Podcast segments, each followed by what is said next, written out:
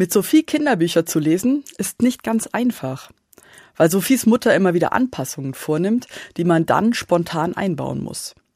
Max ist mit Bleistift durchgestrichen. Jetzt traut sich Mia zu den wilden Kerlen. Und das dunkelhäutige Kind heißt jetzt nicht mehr John, sondern Uatara. Sophie soll schon als Kind eine möglichst vielfältige und gleichberechtigte Welt entdecken. Andere Kulturen und Lebensformen sind in ihren Büchern normal und werden wertgeschätzt auch wenn mich das beim Vorlesen manchmal zum Stolpern bringt. Ich beneide Sophie um diese Selbstverständlichkeit. Vieles, was wir Erwachsenen uns mühsam erarbeiten müssen, lernt sie gar nicht anders kennen. Regenbogenfamilien mit zwei Müttern oder zwei Vätern, Astronautinnen und Hausmänner.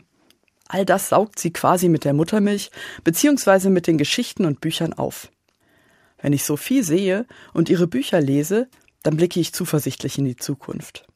Sprache ist das Haus des Seins, hat der Philosoph Martin Heidegger gesagt. Unsere Sprache zeigt und baut die Welt, in der wir leben. Das wird ein buntes und offenes Haus, in dem sich Sophie einrichtet. Für jede und jeden gibt es dort Raum. Niemand muss Angst haben, beleidigt oder rausgeschmissen zu werden. Einzige Ausnahme? Die, die andere verletzen und ausgrenzen, sind in diesem Haus nicht willkommen. In der Bibel heißt es, die Worte mancher Leute sind wie Messerstiche, die Worte weiser Menschen bringen Heilung.